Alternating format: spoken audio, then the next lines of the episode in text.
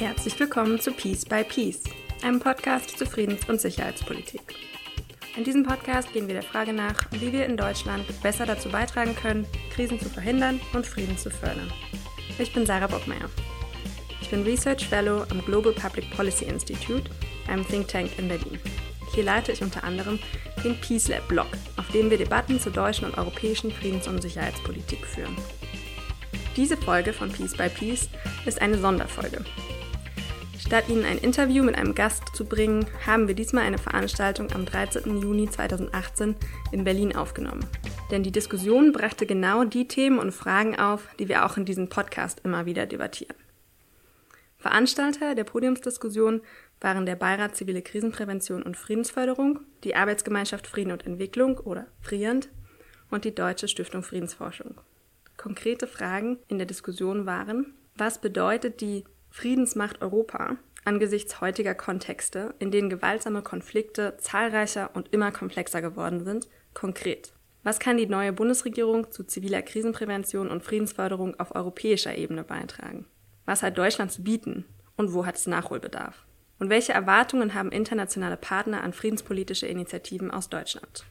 Die Diskussionsteilnehmer werden von der Moderatorin Professor Ursula Schröder während der Diskussion vorgestellt. Deswegen hier nur der Hinweis, dass Sie vor Beginn der Podiumsdiskussion die Begrüßung von Jörn Grevingholt hören werden, dem Co-Vorsitzenden des Beirats Zivile Krisenprävention und Friedensförderung. Außerdem hält Nils An, Staatsminister im Auswärtigen Amt, eine kurze Keynote am Anfang. Was Sie noch wissen müssen, Fragen aus dem Publikum wurden anhand eines Online-Tools gestellt. Die Teilnehmer gaben mit ihren Handys Fragen ein, die dann schon während der Diskussion an die Wand projiziert wurden. Zwischendurch hören Sie deswegen eine Erklärung des Online-Tools sowie die Zusammenfassung der wichtigsten Fragen aus dem Publikum. Und ein letzter Hinweis. Einer der Podiumsteilnehmer, Stefano Tomat vom Europäischen Auswärtigen Dienst, hat auf Englisch gesprochen. Es wird also während der Diskussion einige Male von Deutsch nach Englisch und wieder zurückgewechselt. Dies nur, damit Sie nicht verwirrt sind. Jetzt wünsche ich Ihnen aber viel Spaß beim Zuhören.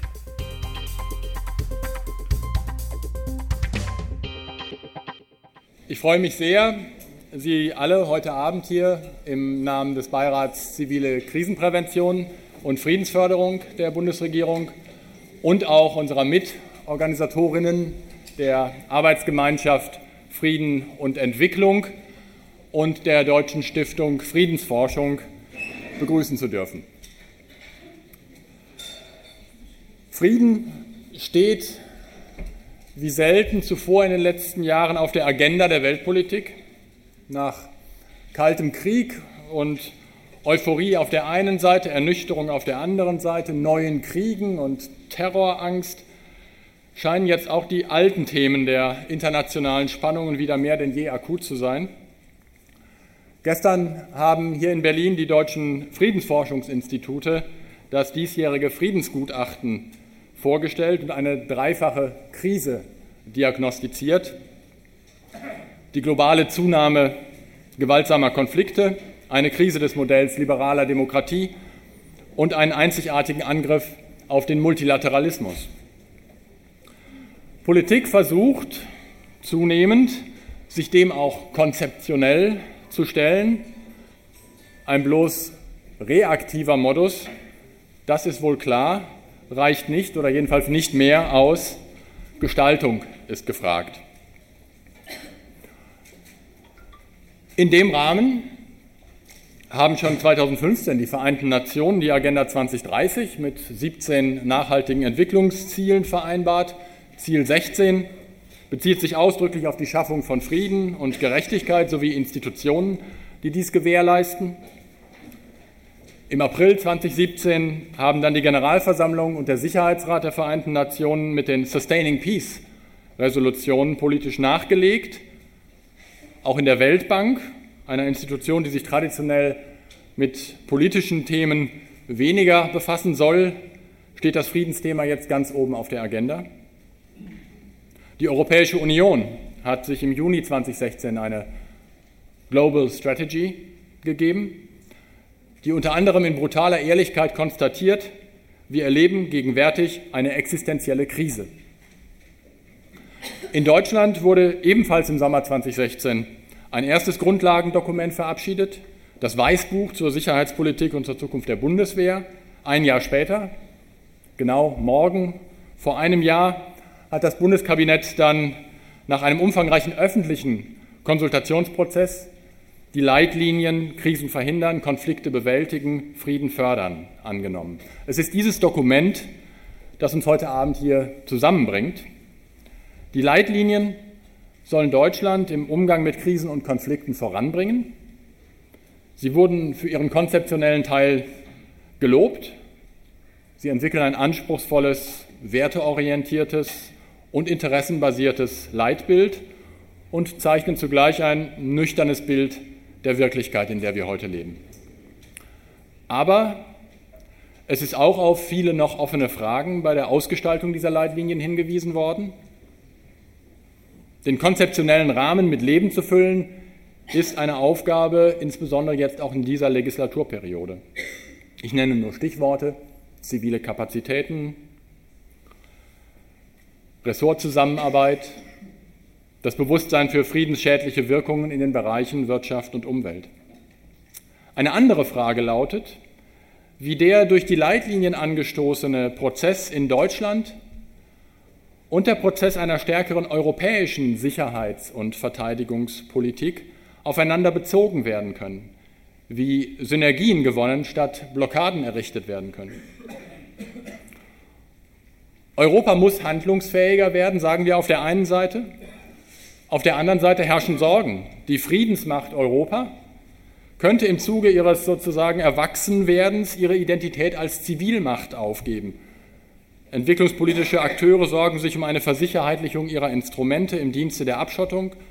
Wird also ein handlungsfähigeres Europa ein egoistischeres sein, ein stärker selbstbezogenes? Das ist die Sorge. Vor diesem Hintergrund fragen wir heute Abend, wie geht es mit der Umsetzung der deutschen Leitlinien weiter und wie passen die Ansprüche der Leitlinien zu den europäischen Plänen? Kann die deutsche Leitliniendebatte Europas globale Politik befruchten und einen Beitrag leisten, die Idee der Friedensmacht Europa mit Leben zu füllen? Welche Partner hat Deutschland für sein Verständnis von ziviler Friedenspolitik? Auf der anderen Seite, welche Erwartungen hat Europa an Deutschland? Was muss Deutschland besser oder anders machen, um, wie es in der viel zitierten Präambel des Grundgesetzes heißt, als gleichberechtigtes Glied in einem vereinten Europa dem Frieden der Welt zu dienen? Dabei ist, glaube ich, allen hier im Raum klar, dass es die deutsche Position genauso wenig gibt wie die europäische Haltung. Im Gegenteil. Um Werte und um Prioritäten wird mehr denn je gestritten. Um gemeinsame Haltungen muss gerungen werden. Es ist ja zur beliebten Sprachfigur geworden, wahlweise den allzu großen Konsens oder aber den allzu heftigen politischen Streit als Nachweis für die Schwäche des demokratischen Systems anzuführen. Beides ist Unsinn. Zentrale Fragen von Krieg und Frieden benötigen auf Dauer einen breiten gesellschaftlichen Grundkonsens. Zugleich müssen Mittel und Wege immer wieder erstritten, Zweifel gehört und neue Mehrheiten gefunden werden. Denn nur ein Konsens, der sich im Lichte sich verändernder Umstände und im Streit divergierender Meinungen immer wieder erneuert und dabei gegebenenfalls auch verändert, ist auf Dauer tragfähig. Die heutige Veranstaltung soll zu einer solchen Debatte beitragen. Als Beirat Zivile Krisenprävention und Friedensförderung als Arbeitsgemeinschaft Frieden und Entwicklung, als Deutsche Stiftung Friedensforschung betrachten wir es jeder auf seine Weise als eine unserer zentralen Aufgaben, Anstöße für die öffentliche Debatte um den Weg zum Frieden zu geben, Anstöße, die gespeist sind aus den Erfahrungen der praktischen Arbeit am Frieden, aus der wissenschaftlichen Erforschung des Friedens, der Bedingungen seiner Möglichkeit ebenso wie der Bedingungen seines Scheiterns und aus der Debatte mit der Politik. Ich freue mich sehr, dass wir heute Abend eine exzellente Runde von Expertinnen und Experten bei uns haben, die für diese Verknüpfungen stehen. Die Runde wird moderiert werden von Ursula Schröder, der wissenschaftlichen Direktorin des Instituts für Friedensforschung und Sicherheitspolitik in Hamburg und Professorin an der dortigen Universität. Sie wird uns die Teilnehmerinnen und Teilnehmer der Diskussion später noch näher vorstellen. Wir werden später in der Diskussion auch noch die Möglichkeit haben, als Publikum an der Debatte teilzunehmen. Dazu wird es unter anderem auch ein Instrument geben, das Mentimeter. Und Sophia von Bonin, die uns als Co-Moderatorin heute Abend unterstützen wird, wird ganz kurz vorstellen, wie das funktioniert und was wir da machen. Ja, herzlich willkommen auch von meiner Seite. Mein Name ist Sophia von Bonin. Und äh, wie Sie schon gehört haben, wir haben ziemlich viele spannende Gäste auf dem Podium und gar nicht so viel Zeit. Äh, deswegen haben die Organisatoren sich überlegt, sie würden gerne ihre Beteiligung trotzdem ermöglichen und das können sie eigentlich ab jetzt gleich tun. Das Einzige, was sie tun müssen, ist ihr Handy zu zücken sich am besten in das Wireless einzuloggen und dann zu gehen zu www.menti.com. Sehen Sie auch da oben und da gibt es einen Code, den Sie eingeben können. Marc, ist das der richtige Code? Weil ich habe einen anderen hier. 16 88 42. Und da können Sie sofort anfangen, Ihre Fragen einzugeben und wir werden die auch hier parallel sehen, direkt auf dem Screen. Und ähm, zu gegebener Stunde werden wir, die hier hinten uns das genauer angucken, ähm, das ein bisschen geclustert haben und uns ein paar Fragen rausgesucht haben, die wir auch an das Panel geben. Also menti.com, diesen Code da oben eingeben und schon kann es losgehen.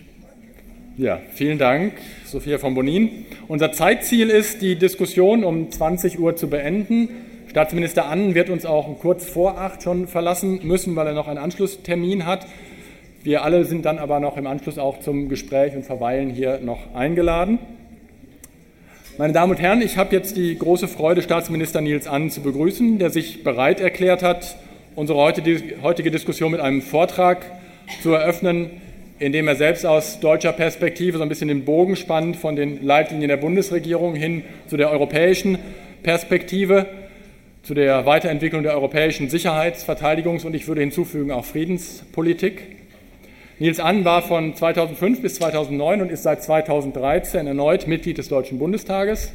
Mit der Bildung der neuen Bundesregierung wurde er im März dieses Jahres zum Staatsminister im Auswärtigen Amt ernannt. Er hat sich in der Vergangenheit immer wieder engagiert zu friedenspolitischen Fragen zu Wort gemeldet. Zugleich war er auch von 2011 bis 2013 in der Friedrich-Ebert-Stiftung für Fragen der europäischen Außenpolitik zuständig, also eine ideale Kombination. Herr Staatsminister Ann, wir freuen uns auf Ihren Vortrag.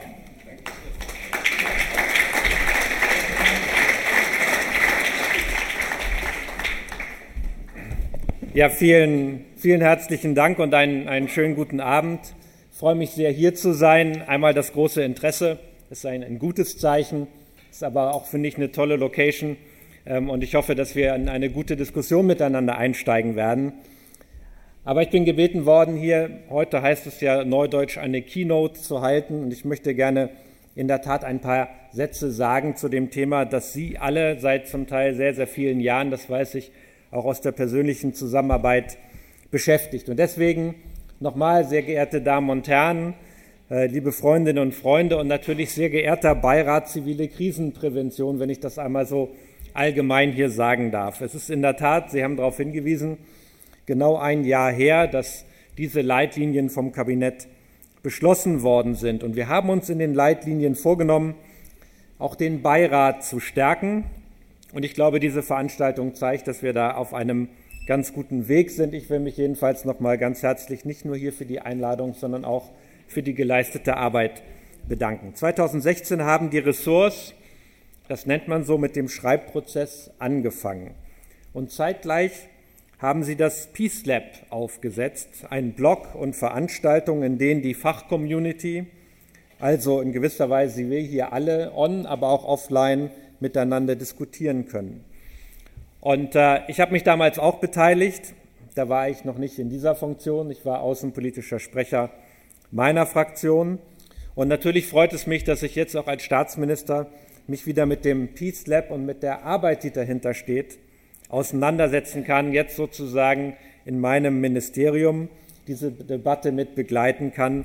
Ähm, und das ist wirklich auch eine, ja, eine tolle Gelegenheit. Und ich habe 2016, habe natürlich nochmal nachgeschaut, weil ich auch einen Beitrag geschrieben habe, im Peace Lab gefordert, das würde ich heute so nicht mehr machen, ich habe nämlich gefordert, dass die Bundesregierung mehr als eine präventionspolitische Aufgabenverteilung braucht, sie braucht eine ressortgemeinsame Strategie.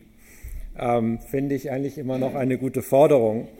Und Ich bin froh, dass ich sagen kann, ja, unsere Leitlinien sind die strategische Grundlage bei der Frage, wie wir uns in den Krisen dieser Welt einbringen, wie wir politische Lösungen fördern, menschliches Leid verringern, Fluchtursachen bekämpfen und zu einer besseren globalen Sicherheit beitragen, kurz mehr Verantwortung übernehmen können.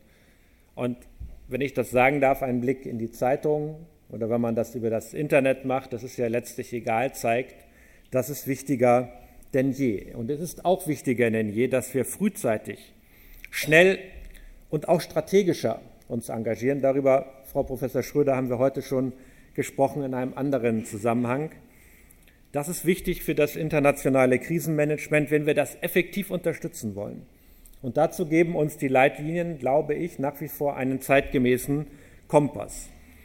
Und ich will das auch gerne sagen, weil wir sind in einer auch Expertengruppe hier. Viele von Ihnen haben sich sehr viel detaillierter und seit viel längerer Zeit mit diesen Leitlinien und all dem, was dahinter steht, im Detail beschäftigt. Und trotzdem möchte ich einige wichtige Grundlagen hier benennen. Nicht um die Diskussion vorwegzunehmen, aber um zu zeigen, dass uns das auch im Auswärtigen Amt, aber ich glaube insgesamt in der Bundesregierung wichtig ist. Erstens, wir haben ein friedenspolitisches Leitbild definiert. Es verknüpft unsere Interessen mit den Werten, an denen wir uns orientieren sollten. Es gibt damit eine Richtschnur für die Auswahl der Handlungsfelder und Instrumente in ganz unterschiedlichen Krisenkontexten. Zweitens, mit den Leitlinien geben wir uns selber einen Kompass für alle Phasen von Konflikten, die sich in der Realität ja häufig überlappen. Die Leitlinien betonen die Bedeutung der Prävention. Und wir sehen uns dabei auf der gleichen Linie wie UN-Generalsekretär Guterres mit seiner Reformagenda. Wir beschreiben in den Leitlinien Analyseansätze, die uns krisenhafte Entwicklungen besser erkennen lassen. Und so können wir gezielte Präventionsmaßnahmen entwerfen. Aber auch über die Prävention hinaus. Das passiert ja nun leider viel zu häufig. Wenn also ein Konflikt ausgebrochen ist, haben wir die Instrumente an der Hand, die die Leitlinien eben beschreiben. Das Auswärtige Amt hat mit seinem Stabilisierungsansatz ein Konzept erarbeitet, wie schnell und kurzfristig Friedensdividenden geschaffen werden können und wie Friedensprozesse so unterstützt werden können von uns allen gemeinsam. Und gleichzeitig bauen wir die Mediationsexpertise noch weiter aus und wollen sie auch für uns alle politisch nutzbarer machen. Lassen Sie mich ein Beispiel nennen. Im Jemen, auch heute habe ich aus sehr traurigen Anlass auch wieder über den Jemen sprechen müssen, weil möglicherweise eine weitere Offensive bevorsteht auf den Hafen Hodeida mit ungeahnten äh, humanitären Konsequenzen für ein Land, das heute schon die größte humanitäre Katastrophe zu bewältigen hat. Wir arbeiten intensiv mit Partnern zusammen, mit dem UN-Sondergesandten, den wir unterstützen. Nicht nur rhetorisch, sondern auch ganz praktisch mit Unterstützung. Mit der Berghoff Foundation, ich habe Hajo Giesmann hier gesehen, ähm, arbeiten wir ganz eng zusammen. Wir unterstützen eine hochrangige Plattform für informelle Gespräche, damit dieser Konflikt politisch gelöst werden kann. Sie alle kennen das Stichwort Track 2. Gesprächskanäle offen halten, bis wieder offizielle Friedensgespräche stattfinden. Das ist leicht gesagt, aber es ist harte Arbeit in der Praxis. Und klar ist auch, Frieden gelingt nur langfristig. Konflikte zu lösen braucht einen langen Atem. Das lehrt uns ein Konflikt, der mich auch als Abgeordneter wie kein anderer beschäftigt hat. Ich, mein Freund Winnie Nacht war hier zu Recht in der ersten Reihe sitzen gesehen. Ich rede über Afghanistan. Winnie, ein Land, das wir gemeinsam auch bereist haben und das uns bis in die heutigen Tage beschäftigt. Wir müssen daher langfristig in die Zivilgesellschaft, in diejenigen, die für einen positiven Wandel stehen, investieren und zugleich staatliche Strukturen ertüchtigen. Allein diese drei Aspekte zeigen, das kann kein Ressort alleine, nicht mal das Auswärtige Amt. Und hierzu brauchen wir den berühmten vernetzten Ansatz, der zivile, polizeiliche, ja und auch militärische, kurz- und langfristige Ansätze miteinander verknüpft und die verschiedenen Instrumente eben strategisch zum Einsatz bringt. Die Leitlinien verpflichten die Bundesregierung zu eben dem, was ich vorhin selber zitiert habe, wo ich mich selber zitiert habe, soll man ja eigentlich nicht machen, diesem Ressort gemeinsamen Handeln. In Berlin haben wir die Leitlinien, haben die Leitlinien den Startschuss für diese ressortübergreifenden AGs zur Rechtsstaatsförderung und Sicherheitssektorreform gegeben. Expertenrunden und interessante Debattenbeiträge aus dem Peace Lab haben für ausreichend Futter äh, aus der Zivilgesellschaft und der Praxis gesorgt. Und nun gilt es, ressortgemeinsam Strategien auszuarbeiten, also die Handlungsspielräume der Leitlinien konkret auszuformulieren. Das war eine Forderung in meinem Blogbeitrag von 2016. Die Leitlinien sollen kein abstraktes Strategiepapier bleiben, sondern auch eine konkrete Handlungsanweisung geben. Aber selbst mit dem besten nationalen Kompass können wir natürlich nirgends alleine reüssieren. In das deutsche Krisenmanagement ist der europäische Reflex genauso eingebaut wie der UN-Reflex. Es gibt im Krisenmanagement, wenn man so will, einen 360-Grad-Anspruch. Die bilateralen und multilateralen Partner vor Ort müssen in sich und miteinander koordiniert auftreten, um gemeinsam den lokalen Partnern, mit den lokalen Partnern Fortschritte erreichen zu können. Deshalb freuen wir uns umso mehr, dass die Leitlinien auch international Resonanz erfahren. Bei der UN in New York genauso wie in Brüssel hat das ambitionierte Leitbild und die konkreten Selbstverpflichtungen Eindruck hinterlassen und unsere Kolleginnen und Kollegen, die arbeiten daran, diese Debatte zu führen mit den Partnern. Und auch aus der Zivilgesellschaft gibt es viele Fragen, gibt es großes Interesse. Das führt mich zur Diskussion des Abends. Friedensmacht Europa. Was trägt Deutschland dazu bei? Die Frage, wie sich deutsche Friedenspolitik, wie wir sie in den Leitlinien aus, äh, ausbuchstabiert haben, in den EU-Kontext einführt, ist aus mehreren Aspekten heraus relevant. Seit 2010 wird ein jahrzehntelanger friedlicher Trend umgekehrt.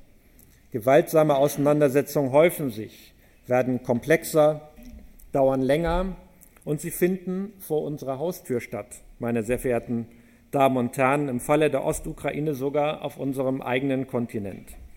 Es hat sich gezeigt, wir waren für diese Krisen nicht ausreichend gewappnet, wir nicht, aber die Europäische Union auch nicht. Es ist also kein Zufall, dass in Deutschland und der EU eine gemeinsame Erkenntnis, eine fast parallele Entwicklung stattgefunden hat. Deutschland und die EU sind mehr noch als zuvor als Friedensakteure gefordert. Wir müssen unsere verändert, uns veränderten Hausaufgaben stellen, politische Verantwortung übernehmen und durch effiziente Strukturen und angemessene Ressourcen, auch das gehört dazu, ich sehe auch viele Kolleginnen und Kollegen aus dem Deutschen Bundestag, wir werden sie dabei brauchen, liebe Kolleginnen und Kollegen, wir brauchen angemessene Ressourcen, wenn wir quasi krisenfit werden wollen. In diesem Sinne stärkt die Neuausrichtung des deutschen Krisenmanagements, wie sie die Leitlinien aufbuchstabieren, das europäische Engagement und das gilt auch umgekehrt.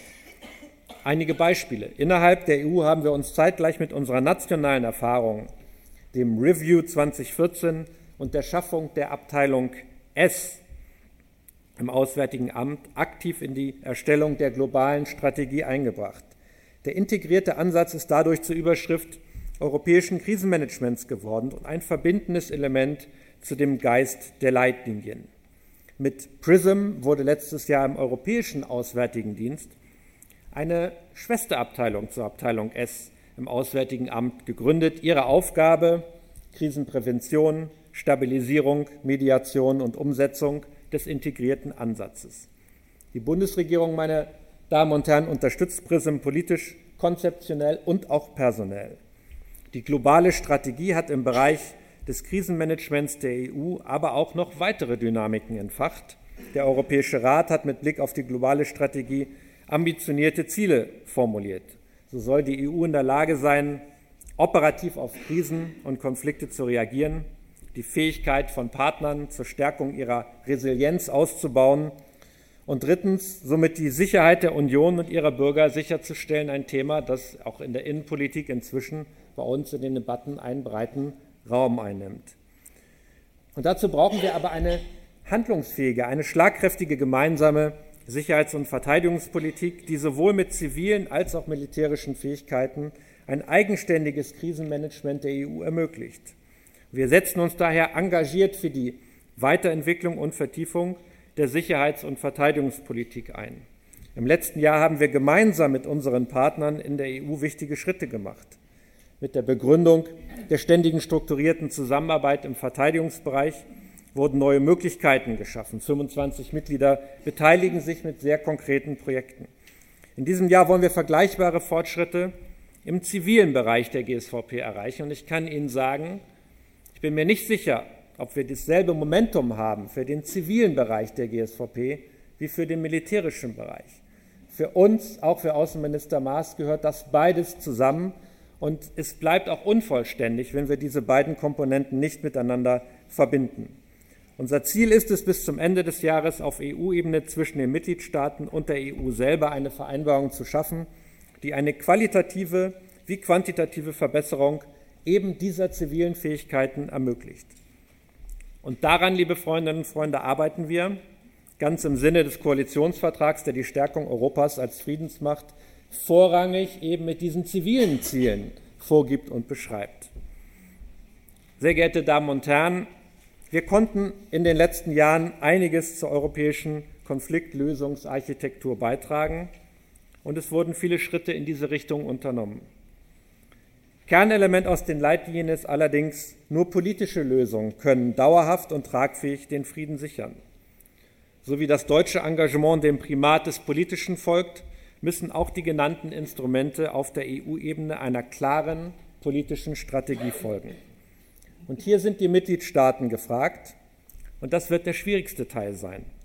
Einerseits müssen wir strategisches Handeln der EU unter Führung des ERD einfordern und andererseits müssen wir dies auch bilateral flankieren. Und dass das nicht ganz einfach wird, ich glaube, das muss ich Ihnen, meine sehr verehrten Damen und Herren, hier nicht noch einmal sozusagen im Einzelnen darstellen, weil wir es auch innerhalb der Europäischen Union inzwischen mit einer Dynamik zu tun haben, die die nationale Sicht der Dinge in den Mittelpunkt rückt, einseitig den Fokus auf bestimmte Aspekte der Sicherheit, der Migration, auch der Abschottung dieses Diskurses legt.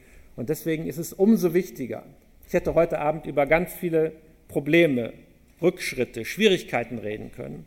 Aber deswegen ist es mir auch ein Anliegen, und ich möchte Sie bitten, dabei mitzuhelfen, dass wir diese Erfolge, diese wichtigen Schritte im Bereich der zivilen Konfliktprävention, Konfliktmediation selber zu einem Teil des Diskurses machen. Andere werden das nicht tun. Deswegen bin ich sehr gerne gekommen, wünsche uns und Ihnen einen erfolgreichen Abend, aber vor allem ein erfolgreiches Streiten für den Frieden. Herzlichen Dank.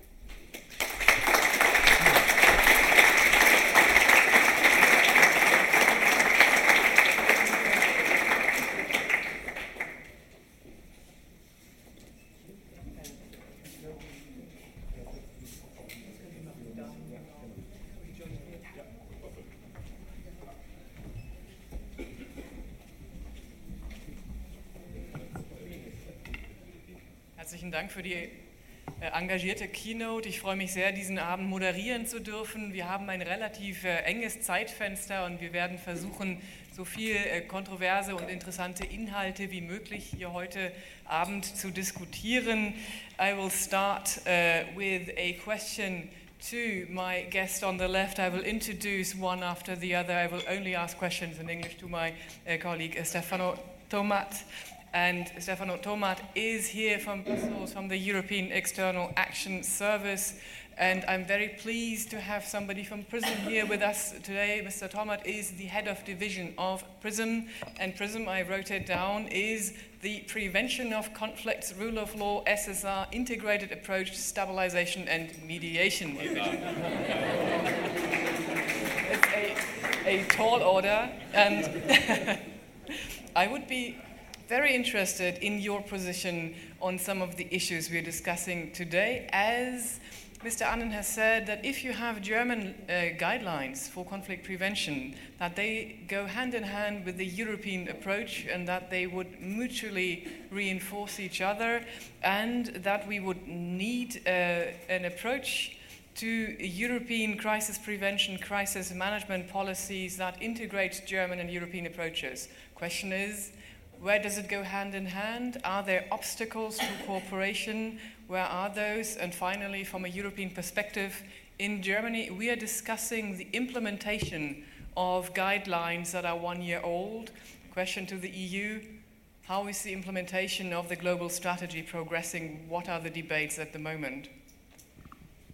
Um, thank you. Thank you very much. Thanks for uh, the invitation. And I also would like to um, present uh, the best regards of Helga Schmidt, who I'm uh, representing here today. Unfortunately, she could not be here due to some Iran issues, so voila, conflict prevention uh, in the making, and uh, the European Union at the center of it, so she presents uh, her regrets. Um, to respond to your question, and uh, also to respond to, to the keynote statement by the Secretary of State, I have to say that uh, there is a common reflection between Berlin and uh, Brussels, but also in other fora, about the changing nature of the conflict. There are two main elements in the conflict that we can see. One is a changing content, and one is a changing tempo. In terms of content, you refer to it there are more conflicts, they are less structured. Even the actors are kind of different. Uh, I, I, was in a um, meeting on uh, stabilization with actually with Mirko from uh, and with uh, Rudiger König, where he came out the importance, for example, of organized crime. Some of the factions that are conflict in reality are uh, organized crime. So uh, there are all these changing nature. At the same time, we are seeing something that was not there before. Geopoliti- geopolitics is back. Look at Africa. Before the, we were active or we were not active, now there are other players coming in, uh, in from the world context. So the, the idea is much more blurred than before. The picture is much more blurred than before. And so we have to adapt our tools. And that's why we are working together because you are adapting your tools, you are adapting your uh, thinking.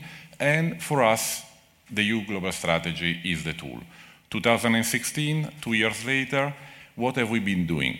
Basically, we have looked at the non-linear uh, nature of the conflict, and we have understood that we have to create linkages, linkages between different things that are not normally linked. Like, for example, uh, you were mentioning the development of civilian uh, CSDP and uh, boosting the civilian, our civilian capacities we are, in our concept paper, linking conflict prevention with civilian CSDP.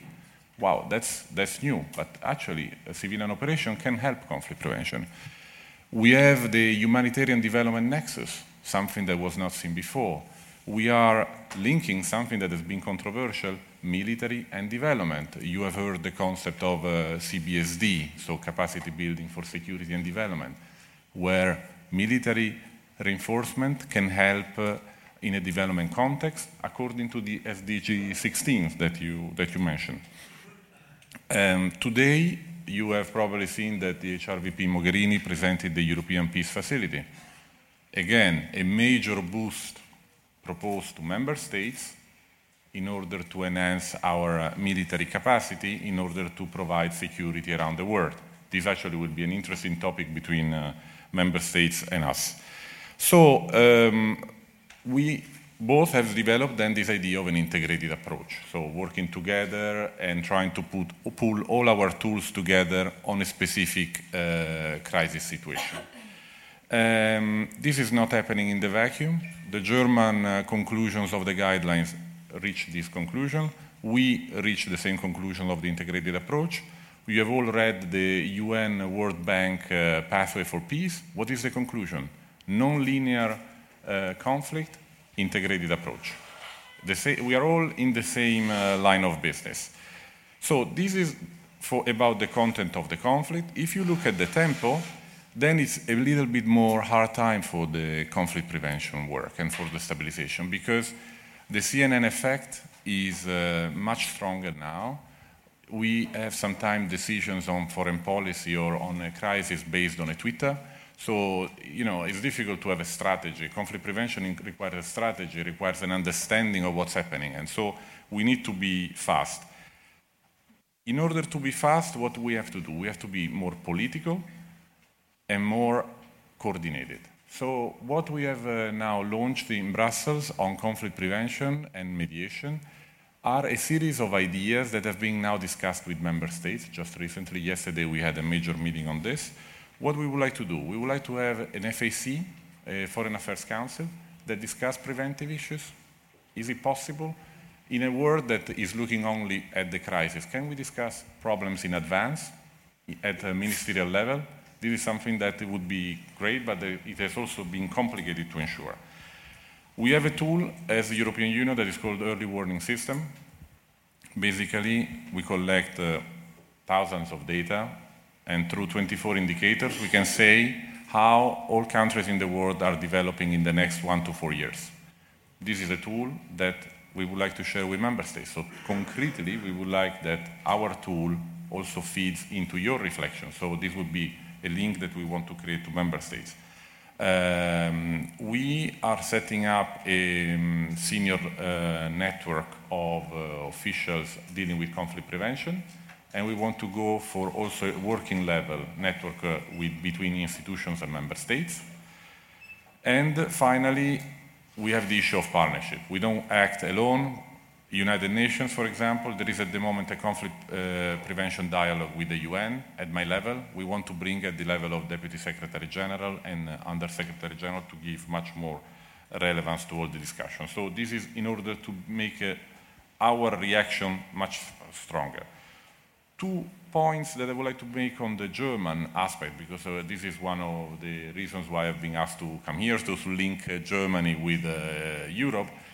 Two elements. The first one is uh, the great help that Germany has been giving to us. You mentioned the support to PRISM. Uh, Director General S is essential in uh, all these discussions, so great that you have it.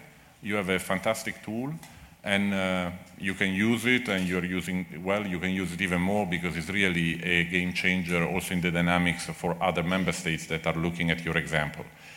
Second um, what role for the un i think member states and the european union can do a lot in the un in the un security council when germany uh, where germany has a role to play uh, or will have, and also in other fora like the Peace Building Commission. That's something where we should do more in these, uh, in these areas. And uh, finally, just to put a little bit of spice, uh, can I mention the word uh, Brexit? Brexit will leave uh, a vacuum at a certain point in our policy. Can we fill in? Who is going to fill it? We fill it through the European Union. How we're going to play that? That's a reflection that we should certainly have. Am I in the five minutes? Yes. Just. Thanks again. Thank you very much. Ähm, ich freue mich sehr, Frau Dr. Brandner vorstellen zu können, europapolitische Sprecherin der Fraktion Bündnis 90 Die Grüne. Und ich möchte mit der Frage weitermachen, ähm, wie Sie die Rolle Deutschlands in und für europäische Friedenspolitik sehen. Wo sollte Deutschland Prioritäten setzen? Und wenn man sich die Debatte anschaut, sprechen wir hier sehr viel über die EU. Die EU ist nicht deckungsgleich mit Europa. Wo, setzen, wo sortieren Sie sich in das Spektrum zwischen der französischen Interventionsinitiative und gesamteuropäischen Perspektiven auf Frieden und Sicherheit ein? Die einfachen Fragen. ja, herzlichen Dank für die Einladung. Ähm, er kriegt Übersetzung. Okay, gut. Ähm, ist ja ein spannender Tag heute, weil es wurde gerade erwähnt, ähm, die Europäische Kommission heute ihre Finanzinstrumente für die nächsten sieben Jahre im außenpolitischen Bereich vorgeschlagen hat. Und wenn Sie mich fragen, was ist die Rolle Deutschlands, dann würde ich sagen, das Ganze ziemlich stark umzukrempeln. Ähm, ich habe mich, äh, ja, also der Titel ist ja im Englischen würde man so schön sagen misleading, also er ist doch irreführend, wenn man von einer Friedensfazilität spricht, einer europäischen. 10,5 Milliarden ist ja kein kleiner Betrag. Ähm, dann sind, ist der Athena-Mechanismus drin für die GSVP-Mission, die afrikanische ähm, Peace Facility und dann militärische Fähigkeitsentwicklungen und Ausstattung. Und wenn man dann sich fragt, naja, wo ist denn das klassische, so Konfliktprävention etc., da hatten wir früher das Instrument für Frieden und Stabilität, Stability Instrument, kenne ich noch aus meiner Brüsseler Zeit ganz gut. Ähm, das hatte in dem letzten ähm, Rahmen auch 2,3 Milliarden. Dann findet man davon einen kleinen Teil in dem neuen Vorschlag für das NDICI, große, also dieser Geldtopf, der jetzt Entwicklung und Nachbarschaft und alles zusammen macht. Dann ist da noch sozusagen ein Teil Stability and Peace, da ist noch eine Milliarde drin. Das heißt, das, was eigentlich sozusagen bis jetzt gut entwickelt wurde auf europäischer Ebene, ähm, findet sich noch mit reduziertem Budget in diesem großen Topf, aber sozusagen nicht mehr eigenständig als ähm, Instrument. Und jetzt kann man sagen, in den geografischen Aspekten ist auch was zu Conflict Prevention drin. Aber es fehlen ganz viele explizite Bereiche, die in dem Instrument for Stability and Peace drin waren, die es jetzt gar nicht, die nirgends mehr abgedeckt sind. Und das empfinde ich wirklich als einen Rückschritt. Ähm, und deswegen wäre da meine große Bitte an die deutsche Bundesregierung, sich dafür einzusetzen. Das wird ja verhandelt, ähm, dass wir hier keine Lücken haben und auch nicht eine de facto Kürzung der Gelder in diesem Friedensbereich, sondern wir brauchen dringend mehr Gelder für diesen Bereich. Und wenn ich sehe, äh, was wir jetzt an Milliarden, also der Europäische Verteidigungsfonds wurde ja auch nochmal vorgeschlagen, 13 Milliarden von 500 Millionen hoch auf 13 Milliarden in den nächsten sieben Jahren, Forschung 4,1 Milliarden, Entwicklung 8,9 Milliarden. Das sind Summen, über die wir da sprechen und dafür gibt es nichts, auch nur ansatzweise Verhältnismäßiges für den ganzen Bereich, wo wir heute Abend drüber reden, wo wir uns wahrscheinlich alle eigentlich einig sind, dass das das Relevante ist, ähm, weil es so schnell ist, weil es so kompliziert ist und weil es militärisch eben eigentlich so gut wie gar nicht mehr zu lösen ist. Ähm, und das ist sozusagen meine Hauptbitte an diese Bundesregierung. Machen Sie da bitte was anderes, bringen Sie das ins Gleichgewicht, richten Sie das Ganze neu aus. Der zweite relevante Prozess auf europäischer Ebene ist ja, dass dieses Jahr noch ähm, es einen sozusagen Civilian Compact geben soll für die GSVP. Das ist, dafür gab es auch 28. Mai, gab es auch einen Beschluss. Ähm, das ist alles noch etwas wolkig. Äh, das soll ja auch deswegen bis November ausgearbeitet werden. Auch da meine Bitte, liebe Bundesregierung. Bis jetzt habe ich auch nur wolkig-blumiges gehört. Ich habe das schon ein bisschen abgefragt. Ich habe Nils auch schon vorhin gesagt, ich bedanke mich für die Schrift, für die, für die nette Antwort, aber das nächste Mal hätte ich gerne noch eine etwas ähm, konkretere Antwort, die auch nochmal klar sagt, was da der deutsche Input sein soll, was die deutschen Verpflichtungen sind. Da geht es darum, eben Benchmarking zu haben, auch welche ähm, sozusagen Zahlen man sich gibt, äh, qualitative, quantitative Capabilities, also Fähigkeiten wirklich zu bestimmen. Ja, auch da möchte ich ambitionierte Zahlen haben. Wir haben immer die Diskussion über, wie viel militärische Ausgaben wir leisten müssen. Ich hätte mal gerne ein ziviles Ziel, was genauso konkret ist, was genauso verbindlich ist. Dafür ist es eine sozusagen Opportunity. Ja, also nehmen wir es mal so, bis im November dass wir diese Debatte führen. Ein Prozent, zwei Prozent, drei Prozent, aber zumindest mal ein ganz klares Ziel, europaweit verankert an zivilen Fähigkeiten. Ja, auch dafür mein dringender Wunsch an Herrn Annen, dass er sich dafür ausspricht. Ähm, ich glaube, auf dem militärischen Bereich läuft gerade sehr viel. Ich halte nichts dafür, jetzt nochmal, ich finde den französischen Vorschlag bis jetzt auch sehr unpräzise und vage. Deswegen sage ich immer, ich kann ihn gar nicht beurteilen, bevor ich nicht mal weiß, was dahinter sich versteckt. Wir haben den PESCO-Prozess, den muss man kritisch begleiten. Ich finde den richtig und aus, also sozusagen in dem Sinne ausreichend und sehe nicht den Mehrwert, jetzt nochmal parallel nochmal eine extra Interventionsarmee zu schaffen. Herzlichen Dank. Ich gebe weiter an Herrn Dr. Helfen.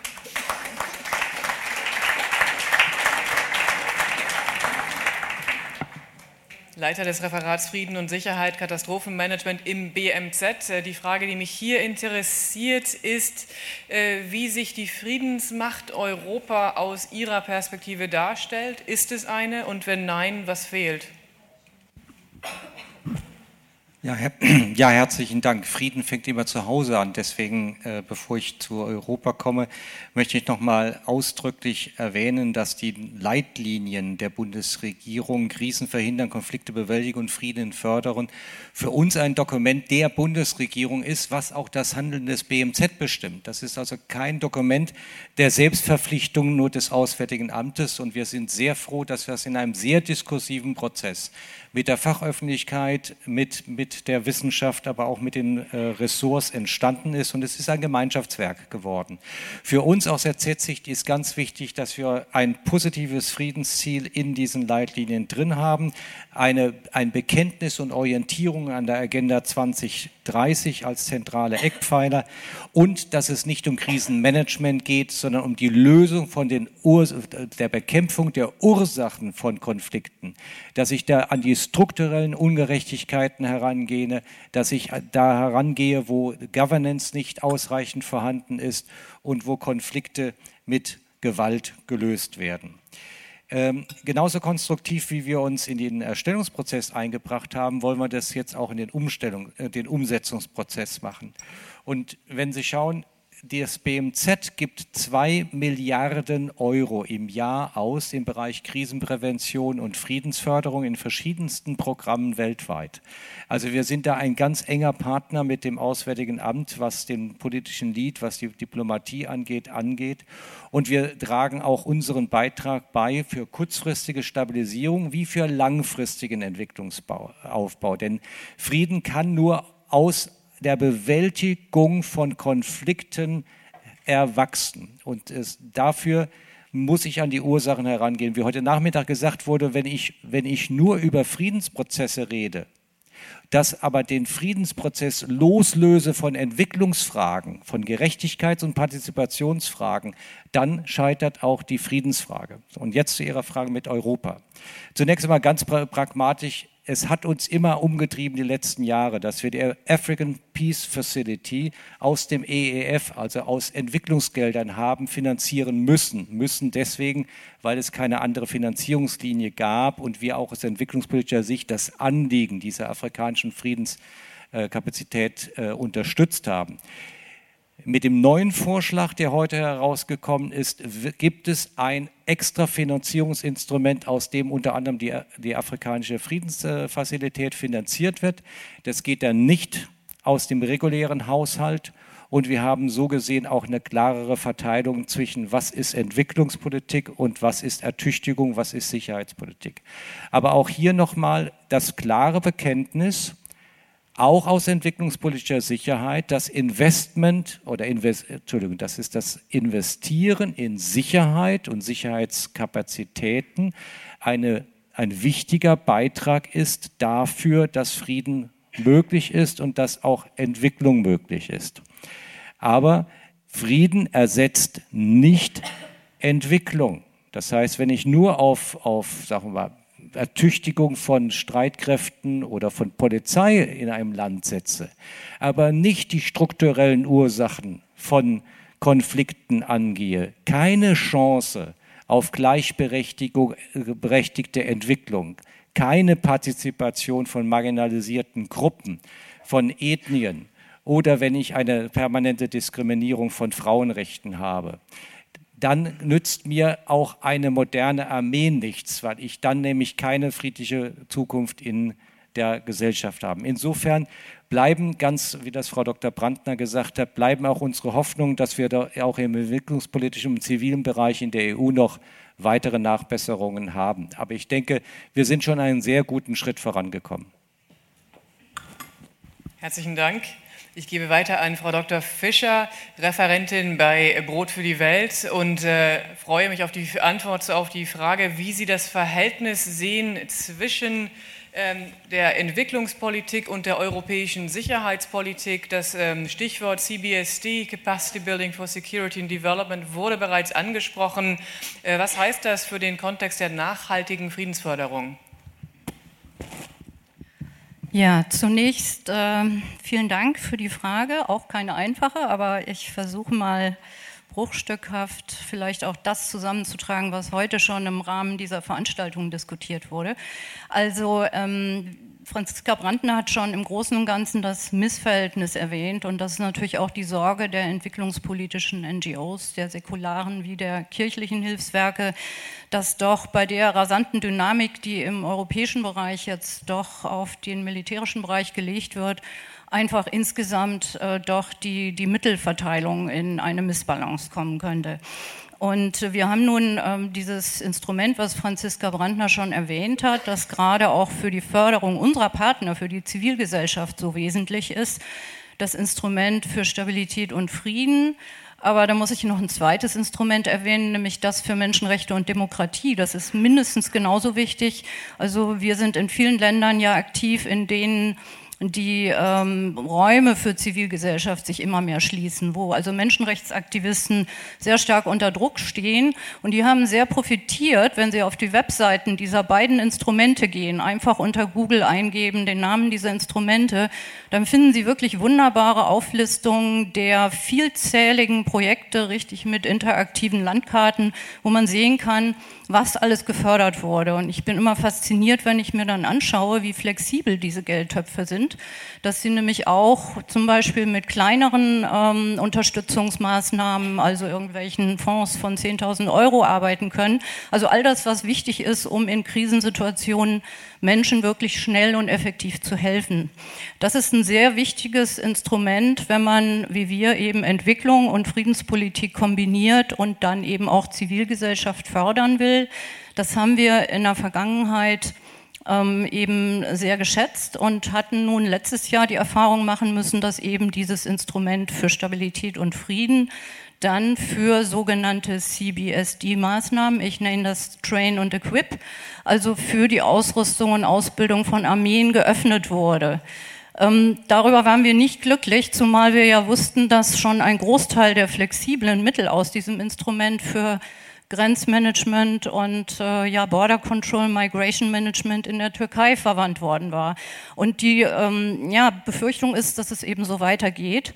Und dieser starke Fokus, der jetzt auf, bei diesem neuen Instrument, was schon erwähnt wurde, dieses neue externe Instrument in der Haushaltsplanung genannt, Instrument für Nachbarschaft, Entwicklung und internationale Kooperation, das soll wiederum einen starken Fokus auf Migration haben. Und die Befürchtung ist natürlich sehr stark, dass Entwicklungspolitik, die ja nun sehr langfristig konzipiert wird und eine verlässliche Förderung braucht und dass auch diese zivil, ähm, zivilen, zivilgesellschaftsfördernden Instrumente einfach unter die Räder kommen. Es sollen jetzt eben diese Instrumente, die ich schon genannt habe, und der europäische äh, Topf für Entwicklung das soll alles integriert werden in dieses neue Instrument.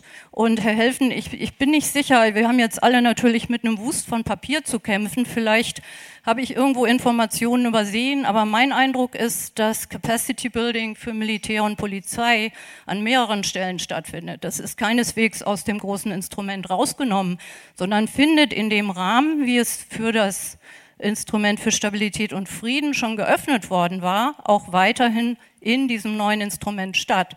Was Sie genannt haben, sind diese ganzen Dinge, die über den Athena-Mechanismus laufen, wo es ja dann teilweise auch kombiniert ist mit Ausrüstung, auch in, in, in Waffenform und so weiter. Das sind nochmal ganz andere Töpfe.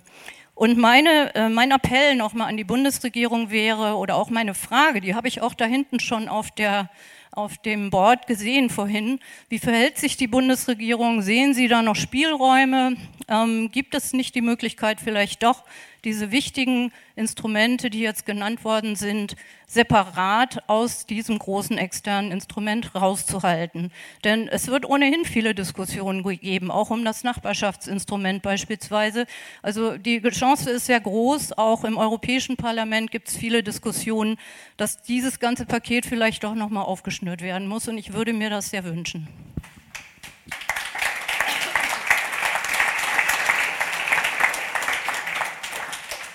Herzlichen Dank. Ich gebe die letzte Frage direkt an Herrn Annen zurück und würde noch eine Frage dranhängen, äh, die auch von Herrn Tomat gestellt wurde. Die Frage nach ähm, dem Brexit. Welche, die, und die Frage nach dem Brexit in Kombination mit der Interventionsinitiative französischer Bauweise und der Frage nach, uh, whether the EU is really the only game in town. Ja, okay, die, die Brexit-Frage hatte ich gehofft, umgehen zu können, aber ich will gerne was dazu sagen. Erstmal finde ich, ähm, sind die Appelle ja alle sehr berechtigt und wir sind mitten in einem Prozess. Und wenn es ums Geld geht, ist es sowieso immer am schwierigsten, weil dort ja unabhängig von der Frage, welche Mittel wir für die Frage von friedlicher Konfliktlösung bereitstellen können, immer am härtesten gefochten wird. Deswegen glaube ich, sind wir dort auch noch nicht am Ende der Diskussion erfahrungsgemäß, aber Franziska weiß das besser, weil sie dort direkt gearbeitet hat, wird ja sowas sehr häufig ganz am Ende sozusagen entschieden. Und Deswegen müssen wir, und das werden wir auch tun, und das kann ich hier auch zusagen, weil das ja auch der Politik dieser Bundesregierung entspricht. Ich habe das eben auch in meiner kurzen Rede gesagt. Darauf achten, dass es ein Gleichgewicht gibt. Es gibt ein, ein natürliches Übergewicht in der Art und Weise, wie Militär, militärische Aufgaben, militärische Budgetierung, Debatten die Aufmerksamkeit auf sich ziehen. Und weil das alles sehr, sehr teuer ist, ähm, haben wir natürlich immer dieses Missverhältnis. Und das ist ja auch einer der Gründe dafür, dass wir in diesem Koalitionsvertrag, ich bin ja heute nicht als Parteivertreter da, aber ich darf das schon sagen, da haben wir hart für gekämpft als Sozialdemokraten, reingeschrieben haben, dass wenn es zu zusätzlichen Ausgaben kommen sollte im Bereich der Bundeswehr, dass wir den gleichen Anteil an oderfähigen Mitteln auch aufwenden wollen. Ich will das übrigens auch unterstreichen, ähm, dass das Auswärtige Amt, das BMZ da sehr eng zusammenarbeiten. Und das ist die Philosophie, von der wir geleitet werden. Und deswegen werde ich mich dafür auch einsetzen. Was ich aber nicht versprechen kann, ist, wie es am Ende genau aussehen wird. Weil jeder, der sozusagen mit offenen Augen durch die politische Landschaft geht, weiß, die Dynamik geht inzwischen in eine ganz andere Richtung. Und das ist ja jetzt in mehreren der Redebeiträge hier auch genannt worden, will das auch gerne nochmal aufgreifen. Natürlich, wir haben im Moment auch in Deutschland einen sehr einseitigen Fokus auf die Frage Migration, die Frage Grenzsicherung. Es gibt einen aktuellen Streit, weiß gar nicht, ob es einen neuen Stand gibt, äh, zwischen unseren beiden Koalitionspartnern. Und diese Debatte droht immer, die wichtige Arbeit, die auch hier geleistet wird, sozusagen nach hinten zu drängen. Und das ist unser aller Aufgabe und da nehme ich mich überhaupt nicht aus und nehme das auch an als Aufgabe, dass wir selber dafür sorgen, dass wir dieses politische Momentum umkehren. Aber wir brauchen auf EU-Ebene auch Mehrheiten. Und die Mehrheiten entwickeln sich gerade in eine ganz andere Richtung. Und deswegen will ich jetzt mal sagen, die Diskussion führen wir. Aber auch die Federica Mogherini muss natürlich das, was sie vorschlägt, das, was sie erreichen will, was sie an Stärkung auch des zivilen Aspektes durchsetzen will, den anderen Mitgliedstaaten, die sehr skeptisch sind, das ist eine vorsichtige diplomatische Formulierung, so verkaufen, dass deren Erwartungen und Interessen auch berücksichtigt werden. Ich will deswegen auch ausdrücklich sagen, eine, ein besseres Grenzmanagement, ein Schutz der Außengrenzen ist auch in unserem Interesse. Äh, es wird aber alleine ohne eine vernünftige Migrationspolicy nicht funktionieren. Und das sind die beiden Elemente, die zusammengehören. Ganz kurz zu Brexit, weil da kann man zu einer weiteren Veranstaltung einladen, Frau Schröder.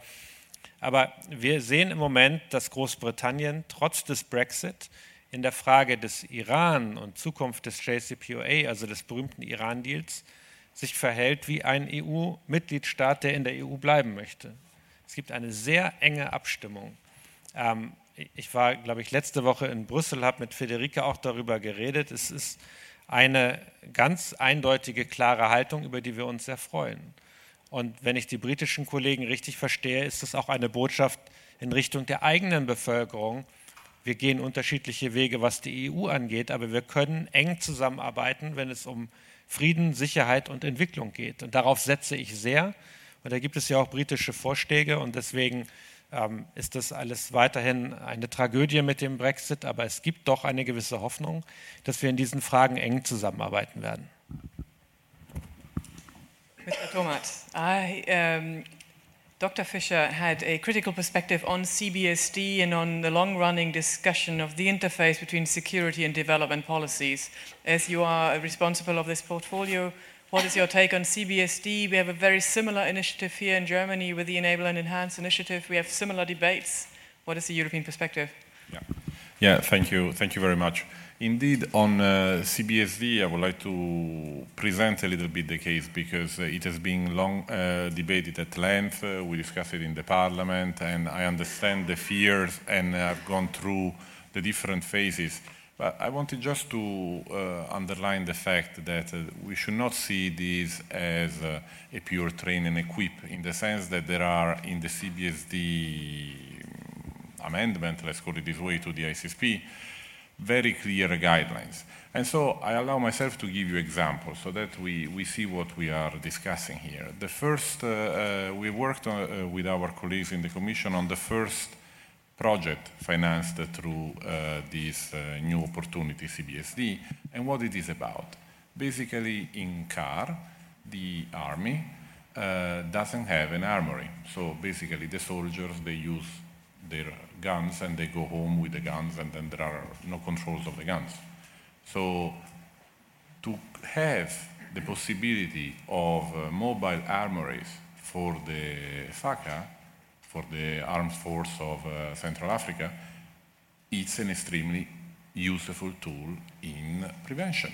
We are basically reducing the number of arms of going around uh, in Bangui. I think this is useful CBSD. That's the first project that we have we are implementing. I give you another example. Sévaré is a city in the middle of, uh, in the center of Mali, where there is the headquarters of the G5 Joint Force, so military. I don't know if you have been to Sévaré. Some uh, in this room have, because I know a friend that is there and uh, she, she works with uh, her um, organization. It's uh, a, um, there is a tarmac where a Boeing from New York can land, but there is nothing else. So it's open. Everybody can enter, cows, uh, everything. So we are securing that airport. It's important also for our humanitarian friends because the humanitarian aid goes to Sévaré, they land in Sévaré, then they leave the planes there, the, their stuff is there, everything is open. So securing that airport has an importance in terms of security, but also in terms of development. So voila, this is, this is CBSD in practice. I understand that when in some fora you hear uh, security and development together, are we taking the money of development for security? This can create uh, some perplexities. But in reality, what we are trying to do is to create that link of, that is proposed in the SDG 16. That's, uh, that's a little bit the, the logic of our, of our work. On the budget, that's much more complicated. Again, here I fully, un I fully understand the fears of, uh, on the ICSP. My colleagues in FPI, which is the directorate in the commission that is dealing with ICSP, seem relaxed. So I'm, uh, I'm confident, but uh, that I don't, I don't dare to, to say more on that point. Thank you. Thank you very much. Um, in Angesicht der fortschreitenden Zeit, ich habe hier im Hintergrund relativ viele kritische und äh, Fragen am Mentimeter laufen sehen. Genau, wir können ja, würde ich jetzt darum bitten, dass äh, das Mentimeter-Team, das steht schon hinten bereit, Frau von Bonin kommt, uns äh, etwas der Fragen aus dem Publikum destilliert und ich würde, sie, würde die Fragen dann hier vorne auf dem Panel an die äh, Personen verteilen. Ja, also für uns war das natürlich auch ein bisschen ein Experiment, das mit so einem Mentimeter mal zu probieren. Und auf jeden Fall gab es so ein bisschen nervöses Einatmen am Anfang, so, da kommt ja jetzt ganz schön viel. Ähm, und äh, insofern an Sie alle auch ein Dankeschön dafür, dass Sie sich hier so, äh, so zahlreich beteiligt haben. Wir haben jetzt 60 Fragen und Rückmeldungsstatements. Ähm, wir haben versucht, das mal ein bisschen zu verdichten. Wir haben jetzt ähm, eines der Themen, die hier vor allem emotionalisiert haben, das wurde auch schon viel auf dem Panel diskutiert, ist tatsächlich das der Kohärenz, sowohl auf der deutschen Ebene als auch auf europäischer Ebene. Also die Frage, wie man ähm, auf der einen Seite den friedenspolitischen Diskurs hat und auf der anderen Seite ähm, die äh, ökonomische Interessen, militärische Prämissen äh, und wie man mit diesem Spannungsverhältnis umgehen möchte und welche Rolle da auch in Zukunft die Ressort gemeinsame Zusammenarbeit eigentlich spielen kann, soll, muss. Und auf der europäischen Ebene wiederum die Frage ähm, Handel auch als Konfliktdriver. Ähm, und wann äh, wird Frieden auch vielleicht als strategische Dimension in anderen Politikfeldern auf europäischer Ebene ähm, stärker mitgedacht? Ähm, ein zweites großes Thema, was ähm, immer wieder hochkam, war das ähm, sozusagen Zukunft des Beirats und der Leitlinien. Auf der einen Seite die Frage der Besetzung. Wann kann eigentlich mit der Besetzung gerechnet werden? Wie wird besetzt? Ähm, damit zusammenhängt auch die Frage, so das eine sind die Leitlinien, das andere ist die Frage der Implementierung äh, und wie handlungsleitend sind denn diese, Handlungs, äh, diese Leitlinien in diesem Fall. Ähm, und als dritter Punkt so in diesem, in diesem Umfeld äh, Finanzierung ziviler Friedensinstrumente. Ganz konkret kam hier eine Frage auch zur Mediationsoffensive, wie die eigentlich ausgestattet werden soll, was da, ähm, wie sie institutionell aufgehangen werden soll, als ein Beispiel. Ein drittes äh, Thema ähm, war die Frage nach dem deutschen Sitz äh, im Sicherheitsrat und da auch die Frage, was für friedenspolitische Prioritäten Deutschland eigentlich hat, haben wird und was, wie diese Opportunität auch genutzt werden möchte. Und dann habe ich noch ein, ein, ein viertes Thema, ähm, was ähm, äh, ich finde, an der Stelle vielleicht auch ganz gut passt, weil wir viele ausländische Kollegen auch ähm, dabei haben, ist die Frage nach der kolonialen, also der, der, Umgang mit der kolonialen Vergangenheit und der Verantwortungsübernahme von europäischer Seite. Ähm, sollte sozusagen die eigene koloniale Verantwortung auch eine Rolle spielen in äh, zukünftigen EU-Peacebuilding-Strategien? Interessantes Set an Fragen, relativ divers. Wir haben äh, leider mit Ankündigung ein Panelmitglied äh, verloren, das gegebenenfalls die Frage nach dem Beirat hätte beantworten können. Deswegen würde ich die jetzt zunächst äh, zurückstellen. Ähm, ich würde sie nicht zurückstellen. Ich werde sie äh, direkt nach rechts weitergeben. Damit hätte ich schon die erste Frage verteilt.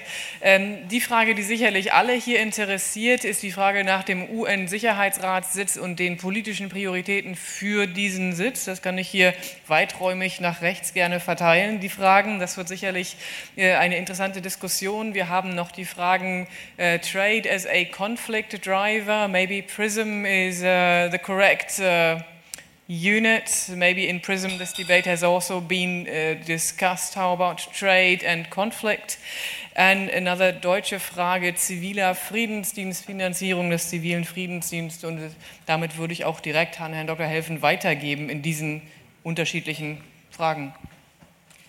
Ja, vielen Dank. Mit Blick auf den Beirat möchte ich den Abteilungsleiter äh, König zitieren, der am Montag im Unterausschuss Zivile Krisenprävention dieselbe Frage gestellt bekommen hat. Also er hat angekündigt, dass, dass die, die Vorarbeiten oder dass, dass der Diskurs dazu so gut wie abgeschlossen ist und es noch, noch sagen wir mal, letzter, ähm, letzter formaler Prozesse gibt, aber dass auf jeden Fall äh, in ganz wenigen Wochen die Liste also wirklich steht und alle die, die äh, bestätigt werden oder neu berufen werden, entsprechend informiert werden. Ich darf ein bisschen äh, ähm, um Verständnis dafür werben, dass die Häuser tatsächlich sich neu aufgestellt haben dass aus, das Auswärtige Amt personell sich praktisch komplett erneuert hat. Und äh, gute Beamte müssen ihren jeweiligen Leitungen natürlich solche Dinge vorschlagen. Und äh, das dauert ein bisschen. Das heißt jetzt nicht, dass die Aufmerksamkeit für den Beirat geringer ist. Ganz im Gegenteil. Also zum einen äh, ist es unser Verständnis im Ressortkreis gewesen, dass der bisherige Beirat eine exzellente Arbeit geleistet hat, insbesondere auch in dem Prozess der Überarbeitung oder der Erarbeitung der, der Leitlinien. Insofern gehen wir auch davon aus, dass, dass der neue Beirat wieder diese, diese gleiche Watchdog-Funktion übernimmt und uns sogar noch etwas engagierter antreiben wird. Ähm, zur zur Frage äh, Mediation und, und die Rolle des ZFD und seine Finanzierung. Also ich kann hier nur wirklich Werbung machen für den zivilen Friedensdienst. Er kann nicht ersetzen das, was das Auswärtige Amt an internationalen oder bilateralen Initiativen ergreift und äh, dann auch, ich sag mal, eher so auf der staatlichen Ebene Mediationsprozesse befördert. Aber die Möglichkeit, durch Friedensfachkräfte des ZFD wirklich in lokale Strukturen hineinzugehen und da mit, mit einer besonderen kulturellen Sensibilität Unterstützungsprozesse zu leisten, nicht die Lösung vorzugeben, sondern Unterstützungsleistungen, wie so ein Dialogprozess professionell gestaltet wird. Ich glaube, das ist eine tolle Chance und ähm, des, der ZFD hat im Moment 300 Friedensfachkräfte in 42 Ländern und wir hoffen, dass wir das die nächsten Jahre weiter ausarbeiten können. Wenn Sie mal erlauben, einen Punkt nochmal. Wir haben nicht über Zeit geredet. Zeit ist ganz wichtig, das haben wir heute äh, in einigen Workshops gehört. Bittere Klage, die internationale Gemeinschaft in Friedensprozessen geht schnell rein. Wenn, das, wenn ein Dokument unterschrieben werden soll, dann freuen sie sich ein, zwei Jahre und dann sind sie wieder weg.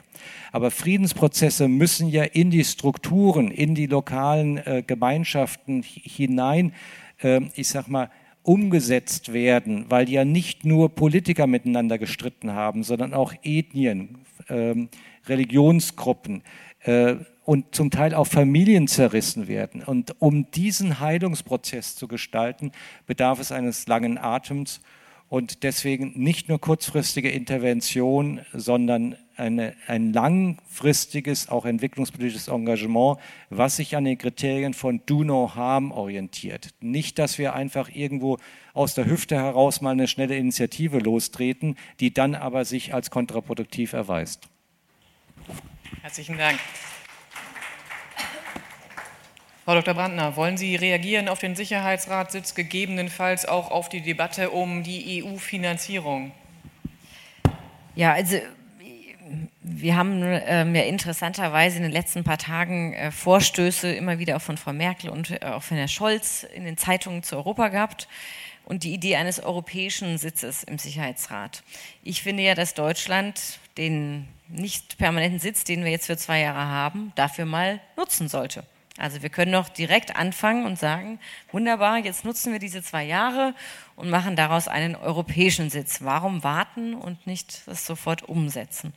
Ähm, das ist auch mit Blick auf Brexit, der Herr Ann hat es ja gesagt, wäre das ein, finde ich, sehr relevanter Schritt zu sagen, jetzt haben wir nur noch ein Sicherheitsratsmitglied, das ist dann Frankreich zu dem Zeitpunkt. Ähm, wir europäisieren das jetzt einfach alles. Das fände ich wäre eine richtig gute Zielsetzung, die die deutsche Bundesregierung setzen könnte. Die zweite inhaltlich wäre wirklich eine Ausrichtung auf eine ganz klar, klare Präventions- und Nachsorgerolle.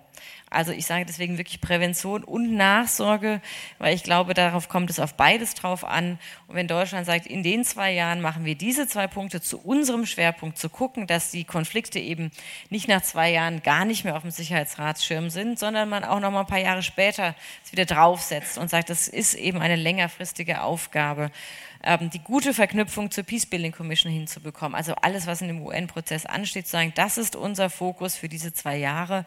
Und wir machen das gemeinsam europäisch. Das fände ich super. Wenn das die Bundesregierung aus etwas machen könnte, wäre das ein großer Erfolg.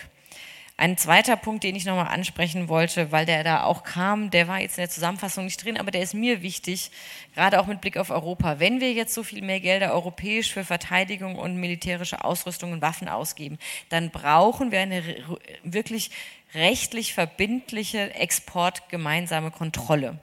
Wir haben momentan ähm, einen, einen Code of Conduct für Armsexports, der ist in vielen Bereichen weiter und besser als die deutsche Gesetzgebung. Gerade mit Blick auf Menschenrechte ist der gar nicht so schlecht aber er ist halt nicht sozusagen vor dem EuGH einklagbar. So, das finde ich gehört für mich zusammen. Wenn wir sagen, wir machen statt 17 nicht funktionierenden Systemen für Helikopter einen fliegenden Helikopter, macht ja an sich Sinn.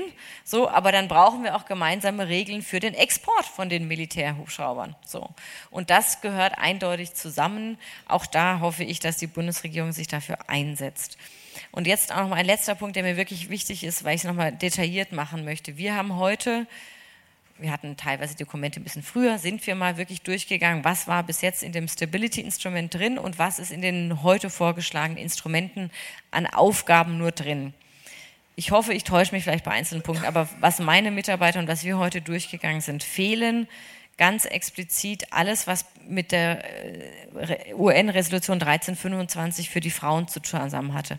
Also die ganze Frage von Role of Women in, in Friedensprozessen, aber auch in Konflikts, ist in nirgends, in keinem dieser ähm, bis jetzt Instrumente, soweit wir das erkennen konnten, explizit erwähnt. Zweiter Punkt, der fehlt die Unterstützung internationaler Tribunal- und Versöhnungsprozesse. Extrem wichtiger Punkt, den wir auch nicht haben finden könnten. Dritter Punkt, zivile, also Civilian Oversight over the Security System. Zivilkontrolle militärischer, sozusagen der Verteidigungsbereich. Gerade wenn wir so viel Geld ausgeben in diesen Verteidigungsbereich, wenn wir da auch Ausrüstung hingeben, umso wichtiger die zivile Kontrolle dieser Systeme auch mit aufzubauen, finanziell zu stützen. Der ganze Bereich Child Soldiers ist draußen. Combating illicit use of firearms, Law Enforcement Procedures and Fight Against Terrorism, Use of Natural Resources to Finance Conflicts. Also alles, was sozusagen dieser ganze Frage, woher die Konfliktressourcen, alles raus.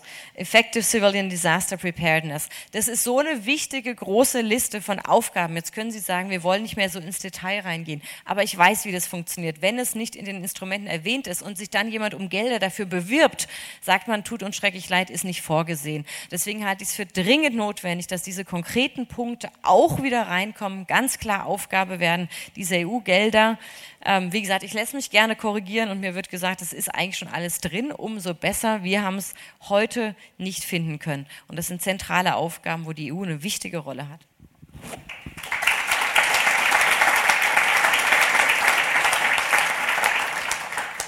Herzlichen Dank dafür. Ich gebe noch einmal zurück an Frau Dr. Fischer. Wir haben noch eine Frage auf dem Tisch und auch eine weitere, die ich da gerade habe durchlaufen sehen. Das ist die Frage zum einen der kolonialen Vergangenheit europäischer Staaten und des Umgangs damit im Peacebuilding und auch die Frage der Rolle lokaler Akteure im Peacebuilding. Welche Rolle spielen die hier? Welche sollten sie spielen? Wollen Sie sich hier vielleicht ähm, zu der Frage an der Wand positionieren? Ja, sehr gerne. Also die koloniale Rolle, hm, ich würde sagen, die Entwicklungspolitik hat ja schon eigentlich eine Menge diskutiert in der Vergangenheit und hat sich ja von dieser, sagen wir mal, simplen äh, Sichtweise, wir helfen den anderen im globalen Süden irgendwie verabschiedet. Also man hat ja irgendwie doch äh, stärker als in den ganzen, äh, sagen wir mal, in, in der Anfangsphase ähm, sich doch die Sichtweise zu eigen gemacht, dass man mit Partnern arbeitet, die wiederum sich dann auf die Zielgruppen richten. Also wir Brot für die Welt zum Beispiel implementieren nicht eigene Projekte irgendwo, sondern wir arbeiten mit Partnern und das machen ja viele Hilfsgewerke.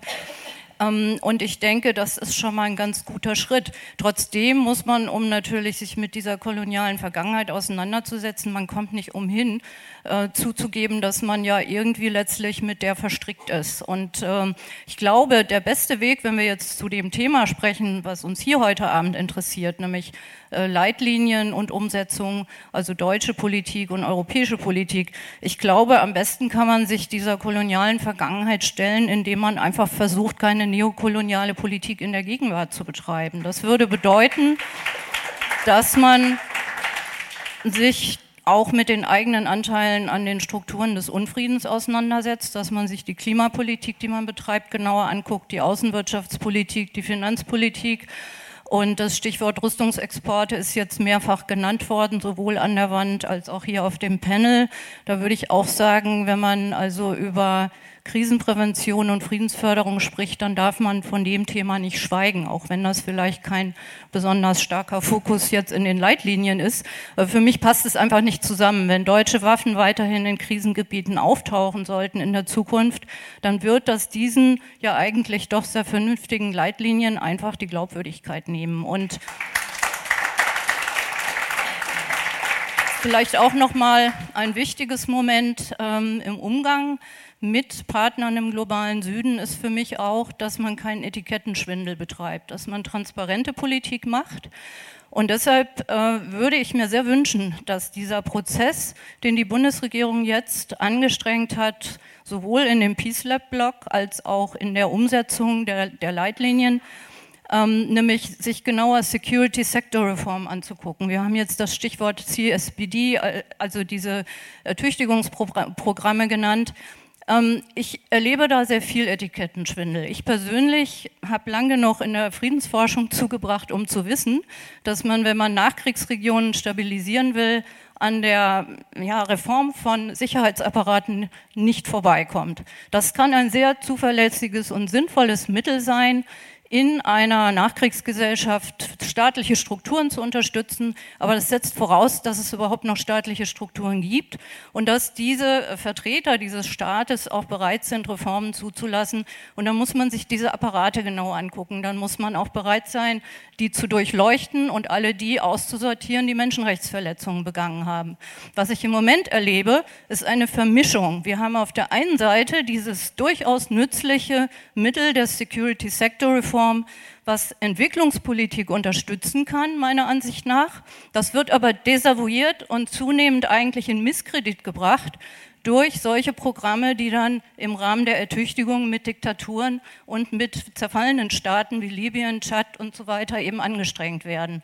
Auch da würde ich sagen, ist eigentlich eine neokoloniale Politik im Gange, die eben nicht den Menschen nützt, Das sind Pakte mit Regierungen, die eigentlich nicht sein dürften. Und es ist kein Zufall, dass das Friedensgutachten gestern sich genau diese Art von Initiativen zu einem Schwerpunkt gewählt hat und ganz eindeutig gesagt hat, wo geht's und wo geht's nicht und wo muss man furchtbar vorsichtig sein. Das würde ich mir sehr wünschen, dass da vielleicht die Expertise der Friedensforschung mit der Expertise dann auch noch mal zusammenläuft. Und ich bin mir auch ganz sicher, dass es dann Austausch geben wird.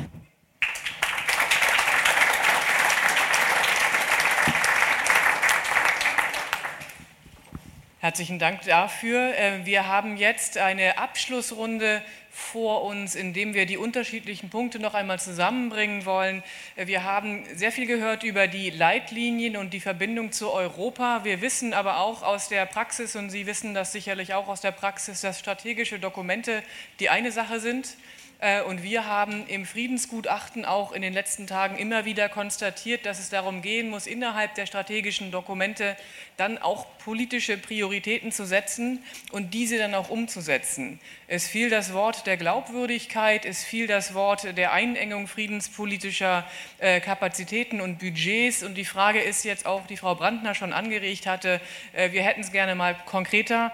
Wie machen wir das jetzt? Weniger wolkig. Und daher würden wir das Abschlusspanel jetzt damit schließen, dass ich jede Person auf dem Panel bitten würde, einen Vorschlag zu machen, etwas konkret, eine Initiative, sei das in Deutschland, sei das in Brüssel, ein konkreter Vorschlag, wie man ein friedenspolitisches Projekt in diesem Jahr vorantreiben kann und wie man diese Diskussion, die wir hier führen, in die Praxis bringen kann.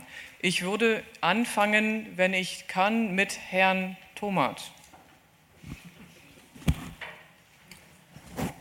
Thank you. I, I, will refer to three things that have been said and then I will uh, make uh, the, the, proposal. The first one, um, I fully agree with, uh, with the last speaker about the importance of security sector uh, reform, actually, or governance, if you want. And this is one of the points where we have been uh, focusing most in the last uh, year and a half when PRISM has been created exactly for the reasons that you are uh, presenting, because you need to have a clear picture of what you're doing before you, you start touching here and there, before you start thinking of uh, what you support and how. Uh, two tools that we have now. First, uh, we have developed a matrix on SSR that we are implementing in a few countries. So basically, a matrix where all the other players, uh, be it the EU military staff, be it our friends in the Commission, will log on and will try to focus a plan that has been uh, agreed uh, jointly.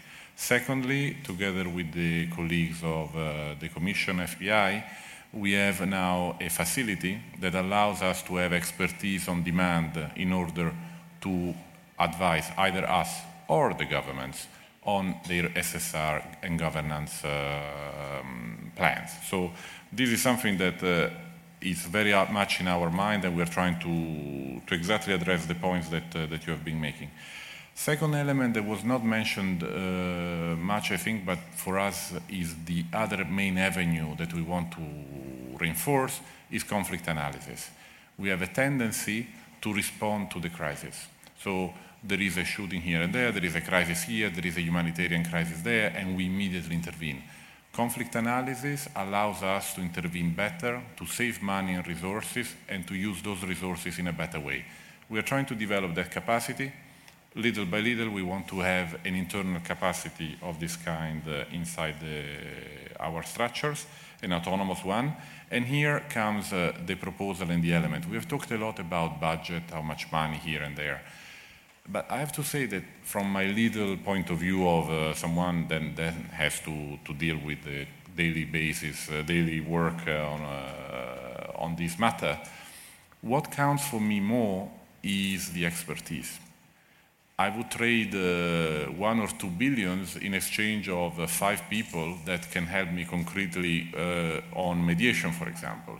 So um, if I could launch a, an idea, would be that we put our limited resources together, national resources and EU resources, in a network, in a pool, in a sort of community that can provide that expertise uh, in all moments. Because uh, if Germany has uh, five uh, mediation experts, we have uh, six, uh, Spain have two, etc., etc., we can create that capacity that allows us to be much more efficient. So in, let's work on the training on the, and on developing our own capacity so that then we can have a community of friends of uh, prevention that can be really having an impact on how we handle crisis. Thank you. Thank you very much. A community of practice. Um, let's see what the next suggestion is. Uh, Frau Dr. Brandner. Also erstens, gute Leute kosten Geld. Also es gibt keine gute Expertise für Umme. So, also von daher hängen ja die Sachen zusammen. Ähm, und es gibt ja dafür zig Vorschläge, wie man diese Mediation Experts in Netzwerk bringt. Also, aber die müssten Sie eigentlich auch kennen. Ähm, und da gibt es ja auch schon erste Ansätze. Ähm, und da Sie jetzt leider mich nicht widerlegt haben, gesagt haben, diese Punkte sind doch alle drin, gehe ich davon aus, dass wir vielleicht doch nicht so falsch die Texte uns angeschaut haben. Diese Punkte, die ich vorhin genannt habe, wirklich draußen sind. Von daher auch wirklich mein Appell nochmal an Sie. Wirklich, das wäre fatal, finde ich, wenn diese Fördermöglichkeiten rausfielen auf europäischer Ebene. Ähm, und wenn ich einen Wunsch habe, habe gesagt, wir dürfen uns noch eine Sache wünschen für dieses ein Projekt für dieses Jahr. Also ich finde eigentlich angesichts dessen, wo gerade die Dynamik hingeht, ist das Wichtigste, dass wir diesen Code of Conduct für die hm, Rüstungsexporte verbindlich bekommen.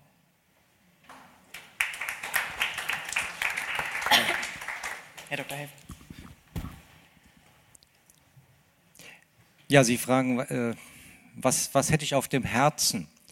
Ähm, wir haben, die, die Bundesregierung engagiert sich mit Hunderten von Millionen Euro in den Wiederaufbau des Irak. Das ist wahnsinnig wichtig, in Infrastruktur zu investieren, Schulen, Krankenhäuser, Energieversorgung. Aber was ein Projekt ist, was wir gestartet haben und was wir ausbauen wollen, äh, wird durchgeführt von GEZ und Forum ZFD dass wir nämlich eine Aufbereitung der Menschenrechtsverletzungen machen, nicht nur an den Jesidinnen, sondern an vielen, vielen anderen, die wirklich Schicksal von, wie es im Englischen heißt, Atrocities geworden sind, von schwersten Menschenrechtsverletzungen, dass wir diese Menschen begleiten mit psychosozialer Arbeit und ihnen eine Hilfe geben, auch mental und seelisch wieder in ein normales Leben zu kommen. Das wird viel zu sehr übersehen. Wie, alle gucken auf die physischen Schäden, das gibt gute Bilder. Aber die Schäden an der Seele der betroffenen Menschen sehen wir viel zu wenig. Und dass wir da mehr machen, dass wir da auch einen Beitrag leisten zu Versöhnungsarbeit und zu Dialogstrukturen in den Gesellschaften. Ich glaube, das sollten wir uns noch mehr zu Herzen nehmen und da mehr Geld investieren.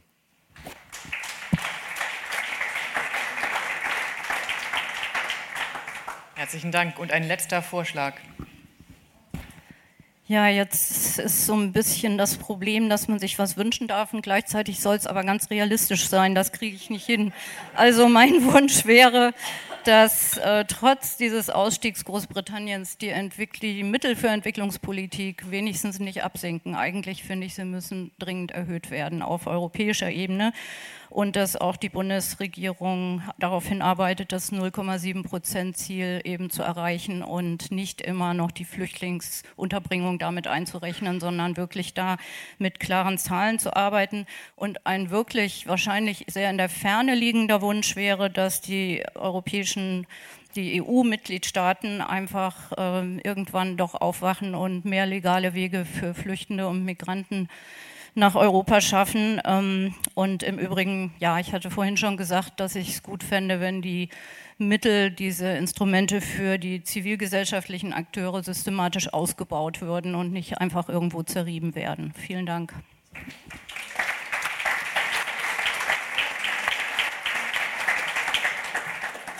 Herzlichen Dank für dieses ähm, konstruktive und auch durchaus kontroverse Panel. Ich freue mich auf die Debatten, die in diesem Themenbereich äh, nicht auf sich warten lassen werden. Vielleicht können wir einige der vielen Fragen, die durch das Publikum gestellt worden sind, auch noch gleich später oder bei Ihrer Tagung morgen weiter vertiefen. Viele von den Fragen sind hochrelevant und konnten hier nicht bis ins letzte Detail diskutiert worden.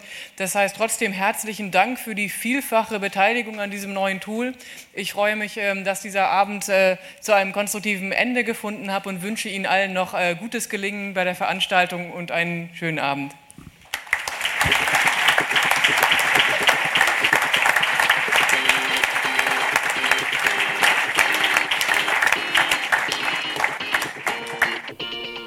Das war eine Sonderfolge von Piece by Piece. Für mehr Interviews und alle weitere Folgen von Piece by Piece schauen Sie auf dem PeaceLab Blog vorbei. Den finden Sie unter www.peacelab.blog. Wer Twitter mag, der kann sich auch unter @peacelabblog auf dem Laufenden halten. Wir freuen uns über Feedback. Schicken Sie uns dieses gerne direkt an peacebypeace@gppi.net. Und damit auf Wiedersehen und bis zur nächsten Folge.